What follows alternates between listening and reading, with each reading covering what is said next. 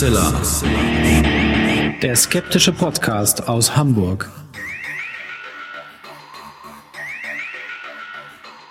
Hallo und herzlich willkommen zum 177. Mal bei Hoaxilla, dem skeptischen Podcast aus Hamburg. Und äh, euch allen zunächst mal ein frohes, gesundes, erfolgreiches und auch sonst wie positiv geartetes Jahr 2015. Wir, wir hoffen, dass ihr gut rüber und reingekommen seid. Und ähm, ja, wir müssen jetzt erstmal gucken, dass wir nach einer ewig langen Pause uns wieder in das Podcasten hineinfinden. Das heißt, du hast ja zwischendurch jede Menge anderes Zeug gemacht. Ja, ich äh, nicht. Äh, was ihr gerade gehört habt, war natürlich meine wunderbare Ehefrau Alexa, die äh, trotz Loch in der Zunge immer noch sprechen kann. Äh, ging eigentlich die ganze Zeit Yay. ganz gut, aber es war ein bisschen schmerzhaft zwischendurch. Ne? Genau, also man hätte es wahrscheinlich sogar äh, nicht gehört, aber es war doch recht unangenehm und ich hatte auch so etwas wie ein, ein Sprechverbot, was ich natürlich nicht durchgehalten habe. Für all diejenigen, die nur die Sendung hören und nicht bei Twitter, Facebook oder sonst wo sind, Alexa hat inzwischen ein Zungenpiercing. So, und jetzt reden wir aber nicht zu viel am Genau. Anfang der Sendung. Wir haben noch einiges äh, am Ende der Sendung natürlich äh, zu erzählen, sondern machen erstmal weiter, wie gewohnt in unserer Sendung, auch im Jahr 2015. Und wenn man bedenkt, dass wir 2010 gestartet sind, sind wir selber etwas erstaunt. Aber wir machen erstmal weiter.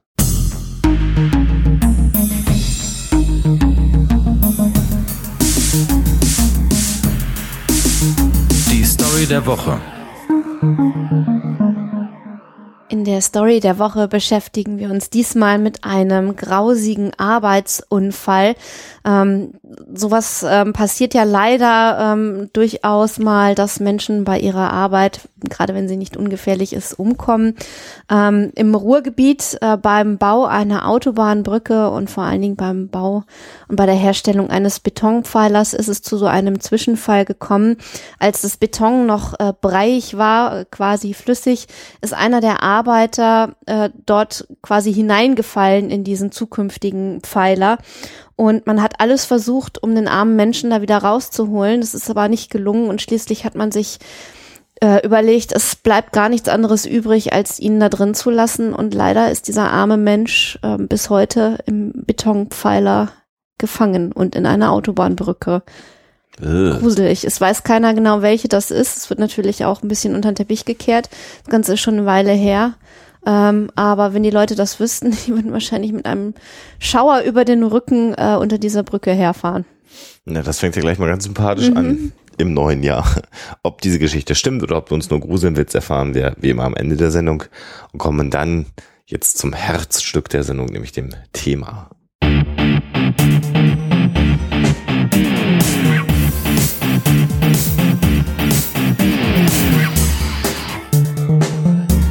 Thema der Woche. In der heutigen Folge wollen wir uns mit etwas beschäftigen, was im weitesten Sinne in den religiösen Kontext gehört. Und das liegt nicht nur daran, dass ich einen neuen Podcast in den letzten Jahres gestartet habe, der sich mit Glaubensfragen beschäftigt. Ähm, aber ein Thema, was uns ähm, äh, oder auch mich jetzt schon einmal an anderer Stelle berührt hat, nämlich bei einem Psychotalk. Äh, jetzt habe ich schon wieder zwei andere Podcasts erwähnt, in denen ich ähm, auch Dinge tue. Äh, und zwar soll es gehen um das Jerusalem-Syndrom. Und ich zum Beispiel hatte überhaupt noch gar nichts davon gehört und war ein bisschen überrascht. Also hätte, hättest du mir das jetzt nur so äh, erzählt, hätte ich wahrscheinlich gedacht, dass du mich irgendwie äh, veräppeln willst, weil das Ganze mir doch ein bisschen sehr merkwürdig vorkam. Ähm, das Jerusalem-Syndrom ähm, besteht im weitesten Sinne darin, dass ähm, Menschen ähm, was das für Menschen sind, da werden wir nachher noch drauf kommen, äh, diese Stadt bereisen, dorthin kommen und ähm, auf einmal das Gefühl haben, dass sie eigentlich jemand ganz anders sind. Sie halten sich nämlich für ähm, Personen aus der Bibel oder anderen religiösen Schriften und fangen dann auch an, sich seltsam zu kleiden, äh, zu predigen, ähm, irgendwie den Kreuzweg abzugehen und quasi nachzuempfinden und zu spielen und ähm, ja, und teilweise kann das in so einer Stadt wie Jer- Jerusalem auch ganz schlimme Konsequenzen haben, wenn man sich mal anschaut, wie brisant die religiöse und politische Lage Ja. da ist. Ja, Jerusalem ja eine geteilte Stadt, in der Juden, Christen und Moslems leben, neben einer weiteren Gruppe den Armeniern, die in der Stadt äh, sich aufhalten. Und ähm, ja, du hast es schon beschrieben. Äh, Es scheint so zu sein, übrigens, um das an der Stelle gleich mal äh, zu erwähnen, dass das Jerusalem-Syndrom eher Christen betrifft. Ähm, äh, weniger Juden von Moslems habe ich jetzt so schnell keinen Fall gefunden, äh, den äh, das Also Jerusalem-Syndrom. es, es gab einen Artikel, der erwähnte, dass es durchaus auch, wenn auch selten vorkommt, aber dann so eher Erlösungsfantasien da eine Rolle spielen, anstatt das Gefühl, in eine andere Rolle oder einen anderen Charakter zu schlüpfen. Was ihr übrigens nicht seht, ist, dass eine leise Träne mir die, die, Wange herunterrinnt, während wir das hier machen, weil meine Frau dann ganz offensichtlich nicht den Psychotalk hört meiner Sendung. Sonst hätte sie das Jerusalem-Syndrom genannt das, äh, oder gekannt, das haben wir da nämlich schon mal erwähnt. Also da wisst ihr mal, wie, Wie das sehr sich läuft. meine Frau für mich Hey. interessiert. Moment. Ähm, ja, ähm, Alex hat schon beschrieben. Ähm, jetzt muss man sagen, das Jerusalem-Syndrom, all diejenigen, die sich mit Psychologie beschäftigen oder die auch psychologische, diagnostische Werke vielleicht auch bei sich im Schrank stehen haben oder sich damit befassen wollen, ist keine definierte Diagnose, die man dort finden wird. Ähm, es gibt also keine ein, eigene Ziffer dafür oder äh, tatsächlich einen, einen Diagnoseschein, aber ähm, es gibt einen äh, einen eindeutigen Personenkreis, der von äh, dieser ähm, ja, Störung ähm, äh, erreicht wird. Das heißt, das, was passiert, passiert in der Regel so in Anführung nur in Jerusalem. Wir werden noch zwei andere Fälle nennen, wo das äh, auch aufgetreten ist, etwas Vergleichbares. Kommen wir mal zur Häufigkeit. Das klingt jetzt also erstmal ziemlich verrückt, dass also jemand nach Jerusalem fährt und dann glaubt, er sei Moses, Jesus, David oder wer auch immer. Erstaunlicherweise ist es so, dass Männer männliche Rollen aus der ähm, Heiligen Schrift ähm, annehmen und Frauen nehmen eher weibliche Rollen an. So wird zum Beispiel von einem Fall berichtet, wo eine Frau in der Erlöserkirche ihr Kind gebären wollte, weil sie der Ansicht war, dass sie Jesus Christus auf die Welt bringt. Das mag jetzt despektierlich klingen, ist aber tatsächlich ein beschriebener Fall von Jerusalem-Syndrom. Ähm, äh, also da scheint es tatsächlich auch so zu sein, dass es also keine Frauen gibt, die glauben, sie seien Jesus, was ja vielleicht sogar denkbar wäre bei einer psychischen Störung, sondern es ist auf alle Fälle geschlechterbezogen. Ähm, es wird berichtet zwischen, und das ist so je nach Quellenlage, zwischen 10, 100 und 200 Fällen pro Jahr. Also in einem historischen Reiseführer von oder über Jerusalem ist ähm, die Rede davon, dass zwischen 1980 und 93 1200 Patienten ähm, äh, zur Untersuchung in eine Klinik gebracht wurden dort und 470 haben sie dann da behalten. Ähm, und die Mehrzahl, äh, 97 Prozent, sollten Protestanten sein. Ja, also ihr merkt schon, die Zahlen sind nicht ganz eindeutig. Was sich festhalten lässt, ist, dass es wahrscheinlich wenige sehr starke Fälle des Jerusalem-Syndroms gegeben hat in der Vergangenheit. 100 Fälle pro Jahr halte ich für eine relativ hohe Zahl nach all dem, was wir so gelesen haben. Das sind die Schätzungen eher so ein bisschen vorsichtiger. Ähm, zudem scheint es so zu sein, dass so in den 2000er Jahren die Fälle weniger werden. Ähm, äh, darüber gibt es verschiedene Theorien, das werden wir sicherlich auch nochmal ausführen, woran das liegen könnte, so dass es jetzt nicht ein ja, Massenphänomen ist. Also wir wollen an dieser Stelle schon mal direkt deutlich machen, dass da nicht reihenweise Touristen äh, plötzlich sagen, oh, ich bin jetzt Jesus Christus und da durch die Stadt laufen. Wobei, das muss man sagen, die Fälle, die auftreten, tatsächlich so weit gehen können, dass sich die betroffenen Personen auch durchaus mal in einen Bettlaken hüllen, sich nicht mehr rasieren, sich im Bad stehen lassen und, Und dann, dann in der. Wüste predigen. Ja, oder auch in der Stadt. Mhm, also das, äh, das gibt es also durchaus schon. Ähm, erwähnen sollten wir, dass es zwei Ärzte gibt, ähm, die sich ähm, schon länger mit diesem Phänomen beschäftigen. Ähm, besonders hervorgetan hat sich da seit den 80er Jahren der Arzt Yair äh, Bar-El. Und ähm, sein Kollege ähm, Gregory Katz äh, hat sich ebenfalls damit beschäftigt und die arbeiten beide am Gefahr Scholl Medical Center und ähm, sind da beide auch kräftig dabei, ja, Forschung zu betreiben, obwohl ja, wie du gesagt hast, die Diagnose ähm, ja noch nicht offiziell oder eindeutig ist, ne? Genau, also Ja, äh, ja Bael äh, beschrieb 1979 das äh, Jerusalem-Syndrom, sodass also viele Quellen äh, davon berichten, dass es die Krankheit in der Form oder die Störung in der Form seit den 80er Jahren gibt. Andere Quellen berichten wieder, dass es sie seit 2000 gut beschrieben gibt.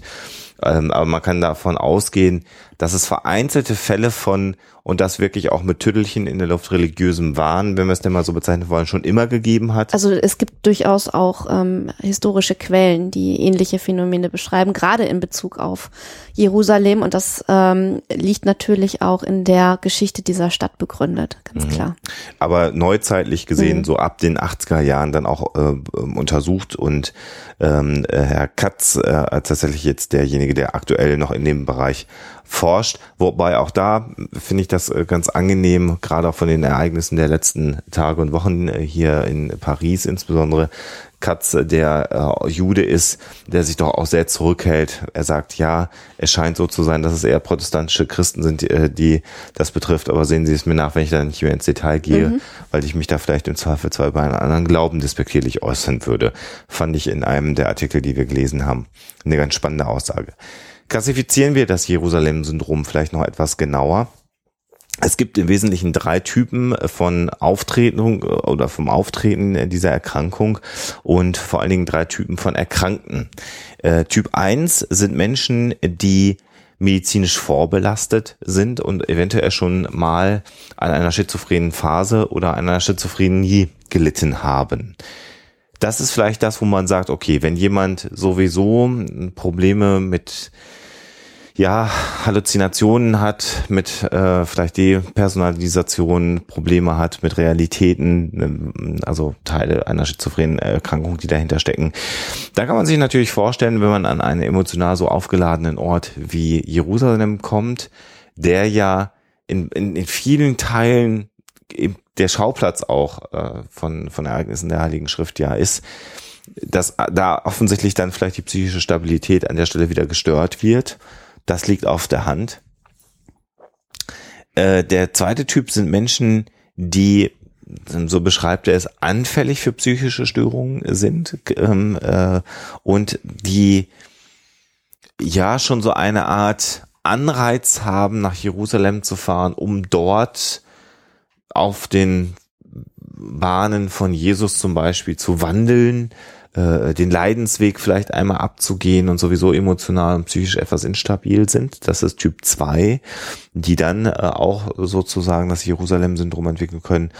Und der Typ 3 und damit aber auch dann der seltenste Typ sind Menschen, die bisher als vollkommen gesund galten, die dann im Jerusalem-Syndrom auffällig werden und wenn sie dann aber wenige Tage Behandlung haben, das heißt vielleicht ein bisschen medikamentös vielleicht beruhigt werden, ein bisschen Gesprächstherapie und vor allen Dingen dann Jerusalem Also- wieder verlassen. Als ich ähm, mich informiert habe ähm, vor dieser Sendung, ähm, ist mir genau diese Gruppe so ein bisschen aufgestoßen. Ja. Also ich kann mir vorstellen, okay, du sagst, das kommt ganz, ganz selten vor, aber dass ein psychisch vollkommen gesunder, gefestigter Mensch nun so eine Stadt betritt und dann auf einmal so ein, so ein äh, Trip ohne Drogen fährt, ähm, der nach ein paar Tagen wieder vorbei ist, das fällt mir echt schwer, mir das vorzustellen. Ich habe mir da auch so meine Gedanken drüber gemacht, kann da auch noch spekulieren. Wir müssen natürlich da jetzt auch den, äh, den Ärzten, die Kontakt mit diesen äh, Personen haben, glauben und die sagen ja auch nach wie vor, dass das die aller seltensten Fälle sind. Aber wenn man natürlich konstruiert, dass ein völlig überstresster ähm, Workaholic, äh, dann auch noch äh, vielleicht religiös, äh, sehr gläubig, äh, seinen Jahresurlaub nach Jerusalem verlegt und dann mit einem Jetlag in eine völlig überfüllte Stadt, vielleicht sogar zu einer Zeit, wo sehr extrem viele Tourist, äh, Terroristen, sag ich, um Gottes Willen, Touristen sich in der Stadt aufhalten, äh, kommt, übermüdet ist, vielleicht noch gestresst ist vom Job äh, und dann auch ganz besondere Vorstellungen von der Stadt hatte. Also man könnte natürlich konstruieren, dass so jemand dann in dem Moment vielleicht so eine Art Nervenzusammenbruch erlebt, der dann in diese Richtung geht. Ähm, das wäre so eine Option, wie man es vielleicht äh, äh, erklären könnte. Aber es ist schwierig tatsächlich und insbesondere verwunderlich, dass dann berichtet wird, dass sobald sie die Stadt verlassen haben, ähm, das Also, dann vorbei ist. Wenn, wenn man jetzt ähm, diesen Gedanken weiterspinnen wollte, dann äh, könnte man da ja glatt irgendwie daraus ableiten, dass diese ähm, Atmosphäre äh, in der Stadt so stark ist, dass sie selbst ähm, psychisch gesunde Menschen irgendwie dazu verleitet, ähm, ja, so einen kleinen Aussetzer zu haben. Das halte ich aber für ein bisschen sagen wir mal so, ähm, leichtsinnig, äh, Ja. so einen Zusammenhang anzunehmen. Aber klar, die Fälle, wenn sie so beschrieben sind, sollte man dann erstmal zumindest so zur Kenntnis nehmen. Ähm, äh, Katz sagt auch übrigens, dass diese Typ 3 Fälle insofern auch sehr schwierig sind, weil sie nicht völlig depersonalisieren. Also sie wissen schon noch, wer sie sind, wenn man sie anspricht und kennen sie ihren Namen. Die sind also nicht völlig irre.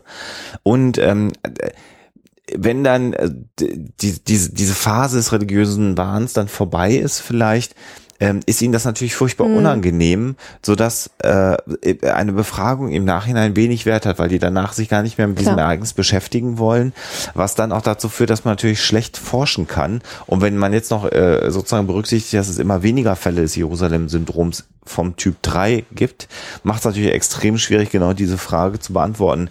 Wie kann es sein, dass jemand, der völlig gesund ist, ähm, das erlebt hat. Wobei man auch sagen muss, diese Klassifizierung von, von 79 ist ja eben von Bael äh, damals ins Leben gerufen worden. Vielleicht hat man 79 auch noch nicht ähm, trennscharf genug vielleicht eventuelle Verletzlichkeiten für psychische Erkrankungen differenziert. Auch das wäre eine denkbare Variante, dass Leute, Ja, das die als völlig gesund galten, vielleicht doch schon Eine Vorgeschichte hatten, Hatten, aber die die, eben nicht auffällig Genau. äh, genug gewesen ist.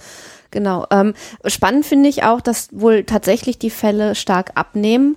Äh, das wird teilweise, wenn man ähm, die Artikel sich durchliest, darauf zurückgeführt, dass die Menschen sich äh, im Vorhinein ähm, besser informieren und auch ganz andere Möglichkeiten haben, sich über die Stadt zu informieren und äh, so, sozusagen das Erwartungsgefälle nicht so groß ist. Das heißt also, die wissen im Prinzip schon, was auf sie zukommt. Ähm, und wir können ja vielleicht gleich nochmal den Bogen schlagen zu einer anderen Stadt, die zu einem ähnlichen Phänomen führen. Lass uns noch, ein, lass uns noch einen Fall vielleicht ganz kurz schildern von, von Oh, Jerusalem-Syndrom, Das den du schon einleitend genau. hast, der Mhm. wirklich auch nochmal dann Sprengstoff hatte, bevor wir dann den Bogen Im etwas. Wortes fast, ja. Ähm, nämlich den Fall von äh, äh, Michael, Michael Rowan. Dennis Michael Rowan, genau. Ähm, denn das war schon relativ dramatisch. Da gehen wir jetzt ins Jahr 1969 und äh, können da vielleicht mal etwas drüber erzählen. Ja, er hat sich ähm, für den Abgesandten des Herrn persönlich gehalten und hat einen Anschlag auf die Al-Aqsa-Moschee verübt, einen Brandanschlag, der auch tatsächlich ähm, einigen Schaden angerichtet hat und auch äh, wundervolle Kunstwerke zerstört hat.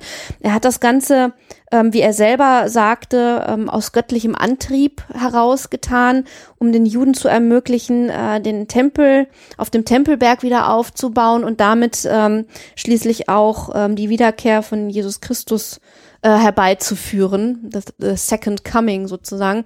Und ähm, er war wohl ein eifriger Leser einer ähm, religiösen, eines religiösen Magazins, The Plain Truth, also die reine Wahrheit.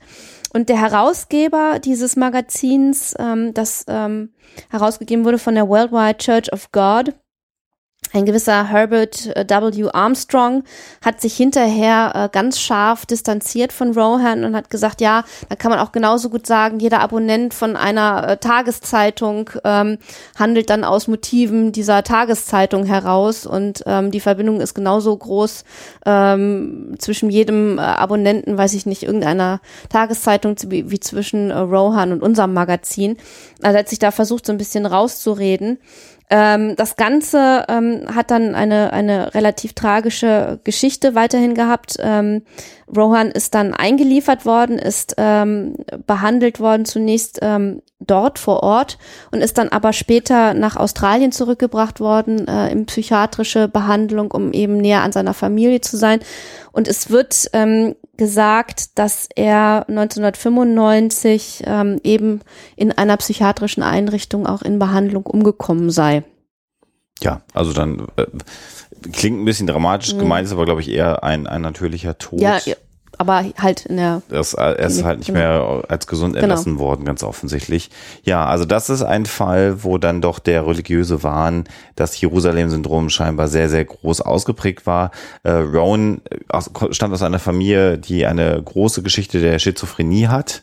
Äh, und insofern äh, steht zu vermuten, dass das ein sogenannter Typ 1 ähm, äh, Fall letztendlich des Jerusalem-Syndroms war. Er selber hatte auch schon schizophrene Phasen und das erklärt äh, scheinbar ja, die, die Situation, die sich ergeben hat.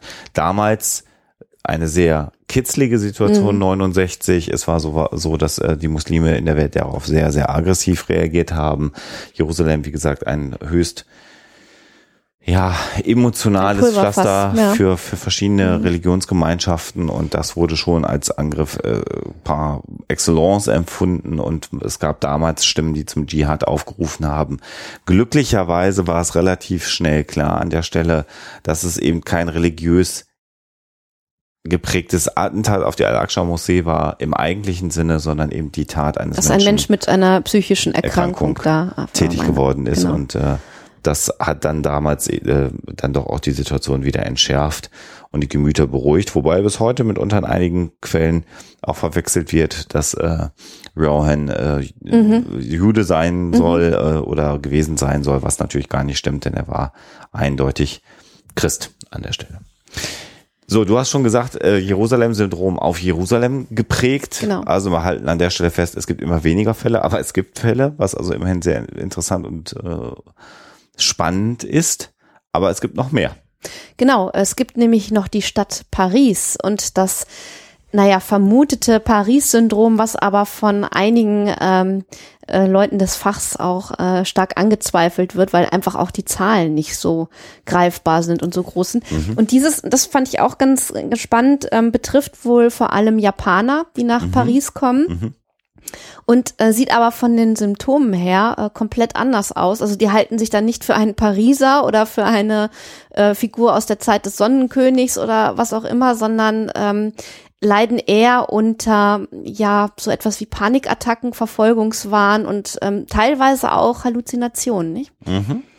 Und ähm, was ich in dem Zusammenhang äh, ganz interessant finde ebenfalls, ist die Erklärung, dass das natürlich mit dem starken kulturellen Unterschied zwischen Japan und ähm, Frankreich zu tun hat und dass sogar ähm, ja Mimik, Gestik und ähm, der Sprachduktus so anders sind, dass es auch einfach zu kulturellen Missverständnissen kommen kann. Also zum Beispiel die Japaner äh, Probleme haben mit der etwas, ja, sagen wir mal, sehr temperamentvollen, äh, direkt humorvollen Art der Franzosen ähm, nicht zurechtkommen und dann daraus Probleme erwachsen, dass sie sich vielleicht deswegen äh, unwohl und, und verfolgt fühlen könnten. Ähm, und in dem Zusammenhang, wenn wir darüber reden, möchte ich noch auf einen Film hinweisen, der mh, das Ganze, also so, zumindest mit dem Motiv ein bisschen spielt. Und zwar ist es der Woody Allen-Film Midnight in Paris, ähm, wo ein Amerikaner äh, mit seiner Frau und ihren Eltern beziehungsweise seiner zukünftigen Frau und ihren Eltern nach Paris kommt. Und ähm, es bestehen Probleme in der Ehe, die beiden verstehen sich irgendwie nicht mehr ganz so toll. Und er ist also Schriftsteller und total begeistert von von Paris und geht da vollkommen auf in dieser Atmosphäre und träumt sich dann so ein bisschen, aber man weiß nicht, träumt er wirklich, in das ähm, Paris der 20er Jahre mit den ganzen Künstlern und Bohems, die sich da rumtreiben, hinein. Und ähm, das ist dann ein Punkt, wo äh, seine Frau dann nun gar nicht mehr zurechtkommt. Sollte man sich angucken, ist ein schöner Film, wie ich finde. Und ähm, spielt auch so ein bisschen damit, wie unterschiedlich man mit so einer vollkommen anderen Kultur umgehen kann. Beim Paris-Syndrom sollte man noch sagen, dass es auch da innerhalb der, sagen wir mal, psychiatrischen oder psychologischen Szene durchaus äh, Uneinheitlichkeiten gibt.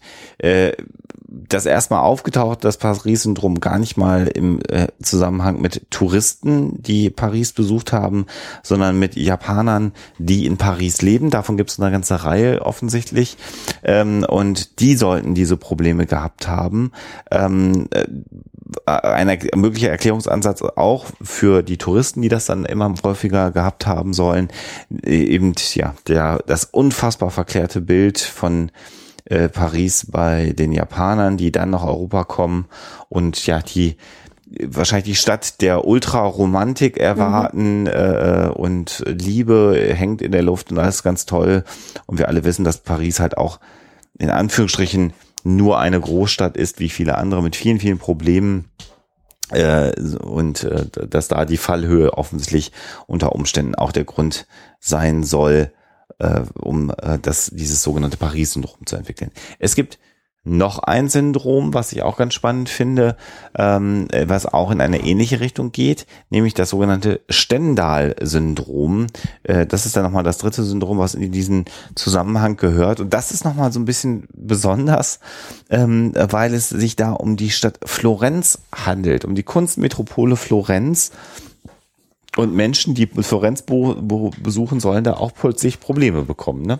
Ja, und zwar geht es auch hier wieder ähm, nicht so sehr äh, darum, äh, in ein anderes Leben oder eine andere Rolle zu schlüpfen, sondern auch wieder ähnlich wie bei Paris um Panikattacken und ähm, Wahrnehmungsstörungen, allerdings auch bis hin zu ja wahnähnlichen äh, Zuständen. Ähm, das finde ich äh, eigentlich ganz, ganz interessant und das, äh, der Name ist so ein bisschen irreführend. Ähm, Stendhal-Syndrom geht aber zurück ähm, auf den französischen Schriftsteller. Also nicht verwechseln irgendwie, das Ganze hat seinen Namen daher. Ja, und nicht aus einer, aus einer Stadt, die genau. es ja auch gibt. Also da geht es ja nicht um die Stadt Stendal, äh, die ja auch im Wesentlichen hier bei uns in Deutschland ist, sondern da geht es dann um einen Autor, dessen Kurzname so lautet. Ja, Florenz als die Kunststadt mit unfassbaren Kunstschätzen, äh, unfassbaren Künstler, die dort getätigt haben, das soll insbesondere auch andere Künstler mitgenommen haben. Nicht? Also es handelte sich ja auch um einen Autor, der Kater räumt hier mal wieder das ganze Büro um, äh, um einen Autor, der überwältigt von den anderen Künstlern, die vor ihm in Florenz gewirkt haben, äh, so, ja, fast entrückt gewesen sein Und soll. Florenz natürlich auch als die Stadt, die man äh, auf der sogenannten Bildungsreise auch unbedingt bereist haben musste. Also jeder ähm, Bildungsbürger oder jeder Spross einer bürgerlichen Familie, der etwas auf sich hielt, wurde auf die große Reise geschickt und unter anderem natürlich auch äh, nach Florenz. Äh, die Frage, die man sich stellen kann, ist, warum zum Beispiel Städte wie, äh, sagen wir mal, New York oder sowas nicht auch ein Syndrom entwickelt haben.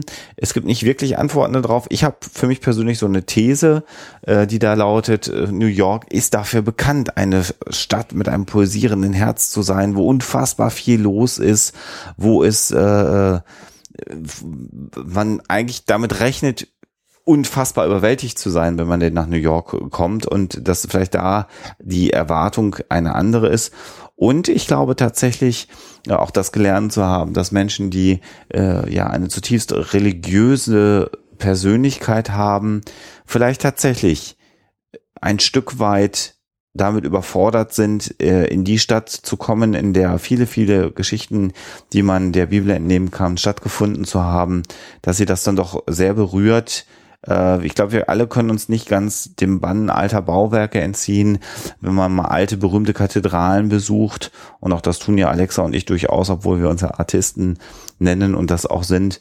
Äh, man ist schon auch beeindruckt, äh, von dem, was, was dort kulturell passiert ist, ob das dann alles Sinn macht, dass früher so viel Geld und so viel Mittel und so viel Arbeitskraft in diese Gebäude geflossen sind, das lassen wir mal dahingestellt sein, aber man kann sich natürlich einem gewissen Bann nicht entziehen und wenn man dann so Nein, diesen der Faszination der Geschichte eben auch nicht. Genau. genau. Mhm. Und wenn man dann noch diesen religiösen Überbau da hat, vielleicht zieht's einem dann wirklich ähm, äh, den Boden unter den Füßen weg, wenn man die Straßen entlang geht, in denen vielleicht ja Jesus Christus und wenn man davon ausgeht, dass es ihn vielleicht sogar tatsächlich gegeben hat, ähm, äh, vielleicht tatsächlich entlang gegangen sein soll. Ähm, vielleicht führt das zu einer gewissen Entrückung. Zumindest ein, ein spannendes Thema. Es gibt einen ARD-Film, den haben wir nicht mehr geschafft mhm. zu schauen. Äh, ich habe aber ein paar Kritiken zu diesem ARD-Film gelesen. Da ging es dann um deutsche, äh, ja, Verschwörer, die letztendlich den Tempelberg sprengen wollten, in ähnlicher, also so eine Anlehnung ein Stück weit an äh, die Rowan-Geschichte und äh, der Film ist aber unfassbar zerrissen worden. Deswegen haben wir dann auch gar nicht mehr die Mühe gemacht, uns den anzuschauen. Ähm, vielleicht findet man den ja irgendwo auf YouTube oder in irgendeiner Mediathek. Das Jerusalem-Syndrom ist schon ein bisschen älter was. Ähm, also äh, da möchten wir jetzt einfach, ich habe vier Kritiken gelesen, die waren alle nicht so berauschend. Wer jetzt sagt, da hat es noch einen Film gegeben, hm, guckt euch den vielleicht an, aber ähm, eine Empfehlung sprechen wir jetzt erstmal nicht aus, weil wir da auch nicht was empfehlen wollen, was wir A nicht gesehen haben und was schlecht besprochen worden ist. Ja, damit sind wir äh, im Prinzip am Ende der ersten Folge von Huxilla im Jahr 2015. Wollen an dieser Stelle ein paar Sachen noch kurz ankündigen, aber das machen wir, nachdem äh, du vielleicht die hm, Story der Woche aufgelöst hast. Die Auflösung.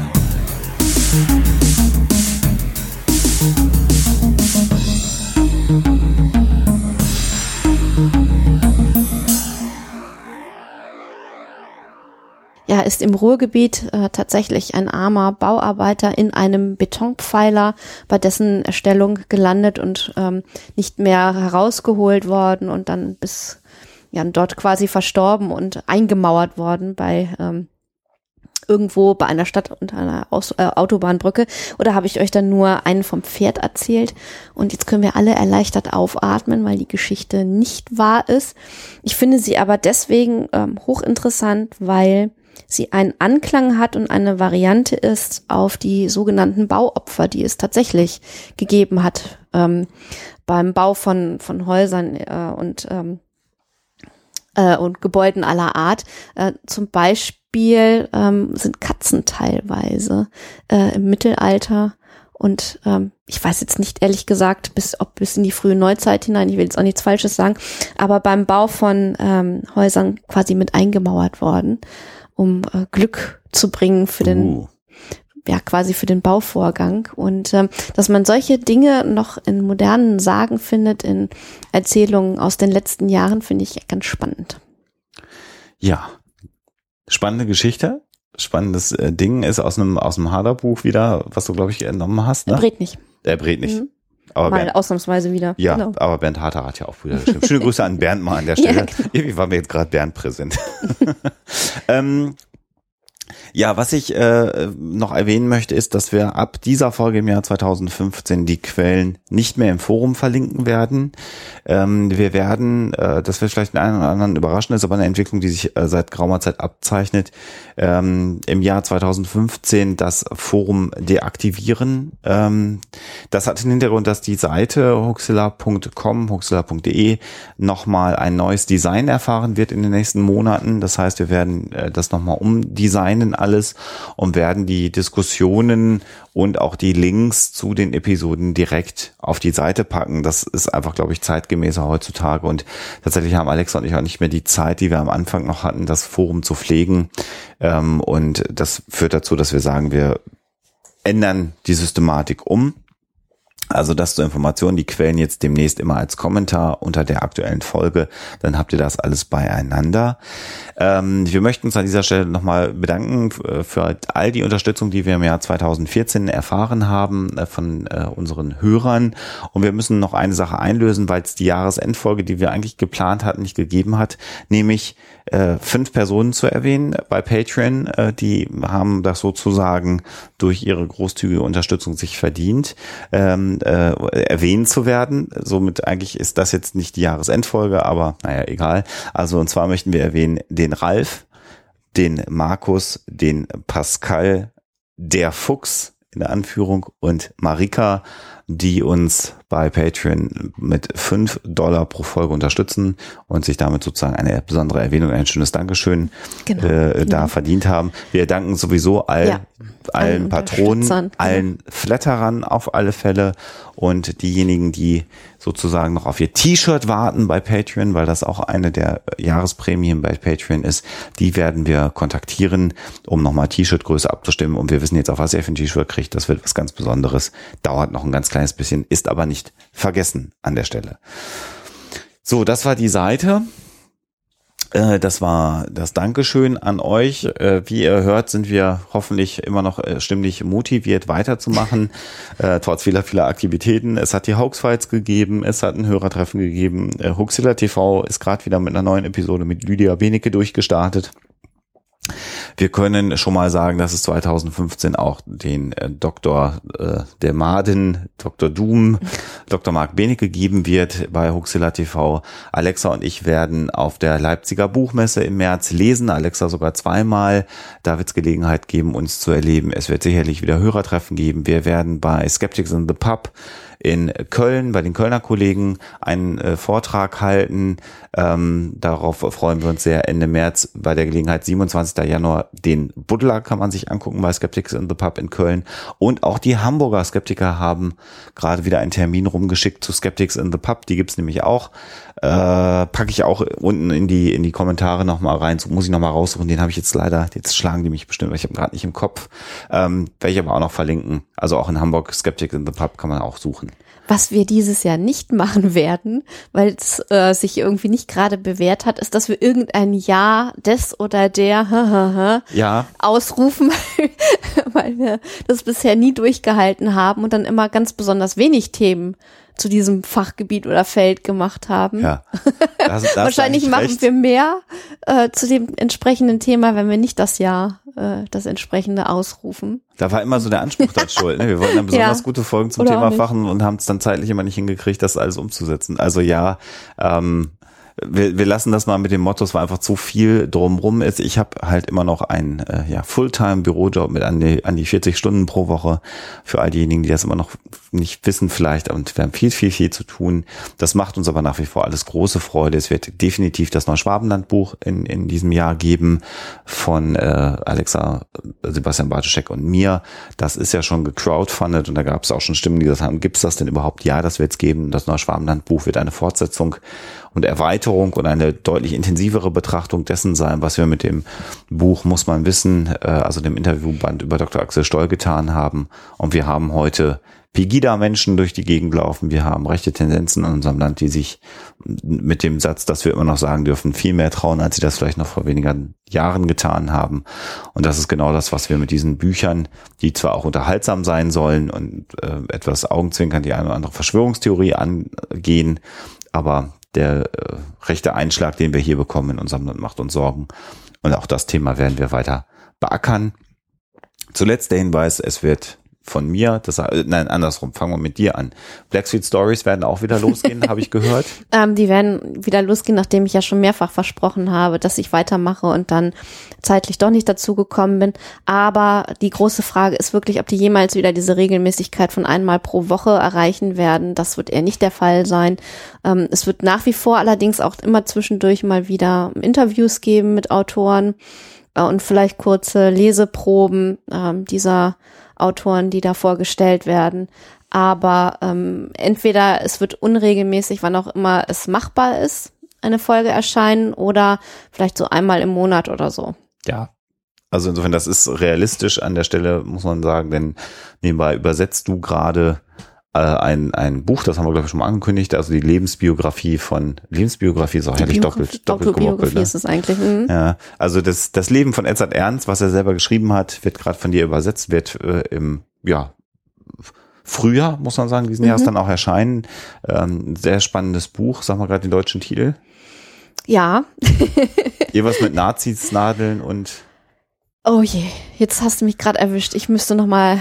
Ich weiß jetzt nämlich nicht, was die letzte Version war, auf die wir uns geeinigt haben, weil das ganz oft hin und her ging. Aber auf jeden Fall erscheint sie beim JMB Verlag ja, und ähm, ist jetzt gerade so in den letzten Zügen. der muss der JMB Verlag dann mal unter der Genau. Folge halt kommentieren. Der Das kann auch, macht er kann, bestimmt. kann auch mal was machen für sein Geld. Aber ich glaube, Nazis, Nadeln kam, kam irgendwie drin Ja, vor. auf jeden Fall. Irgendwie so, ja. Also das wird sicherlich spannend sein und du hast ja auch im letzten Jahr einiges an Büchern rausgehauen und das frisst dann doch mehr Zeit, als man das glauben mag. Ja, das so als Aktivität haben wir sonst was. Der Huxilla-Film wurde ja gerade schon auf Twitter geplant. Genau. Jan Josef Neuschwabenland. Liefers mich spielen. Hat mich dann doch beeindruckt. Zeigt mir, dass mich noch nicht genug Menschen in echt gesehen haben. Aber okay, ich kann, ich kann damit leben. Und ansonsten geht alles weitere auch weiter, das, was ihr vielleicht von mögt. Es gibt äh, Schall und Rauch gerade wieder eine neue Folge. Für mir ein, ein wirklich Leib- und Magenprojekt, die, die Glaubenssache, wo ich endlich mal das Thema Religion, Glaube, Atheismus angehen kann in der Ausführlichkeit, die ich mir wünsche, mit Eduard Habsburg zusammen. Da gibt es jetzt drei Episoden, die man sich anhören kann. Äh, würde ich jedem mal empfehlen, da reinzuhören. Das hat auch was damit zu tun, wie man Diskussionskultur gestalten kann. Es gibt den Firefly Cast für alle Science-Fiction-Serien-Fans. Da haben wir gerade die dritte Episode aufgenommen, wo wir alle Folgen der Serie Firefly besprechen, ausführlich. Die mache ich mit zwei ganz sympathischen jungen Männern zusammen, äh, Arne Rudert Du und betonst das. äh, Sebastian Schlingel-Wölfel, die werden das dann, wenn sie es hören, werden sie sehr lachen. Ja, also insofern ganz viele Aktivitäten. Man wird weiterhin viel von uns hören können.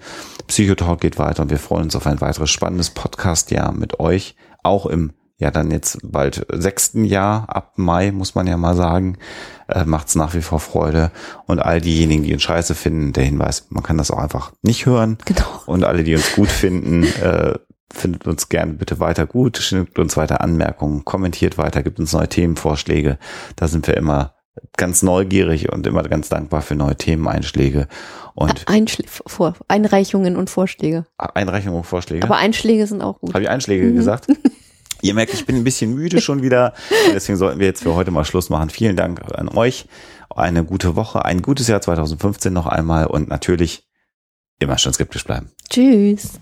Der Huxilla Podcast ist und wird für immer ein kostenfreier Podcast bleiben. Aber ihr könnt unsere Arbeit gerne unterstützen mit Flatter oder als Patronen bei Patreon oder über PayPal oder über unsere Amazon Wishlist. Geht auf unsere Seite, klickt auf die entsprechenden Links und dann findet ihr dort die Informationen. Dankeschön.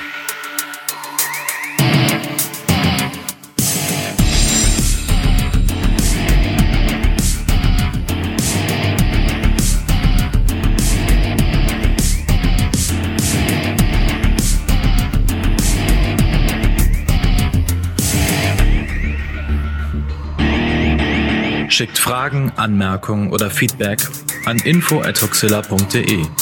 Und wenn ihr mögt, dann bewertet uns doch bei iTunes oder einer der anderen Podcast-Seiten, die uns führen. Huxilla ist eine Record Shoe Production aus dem Jahre 2015.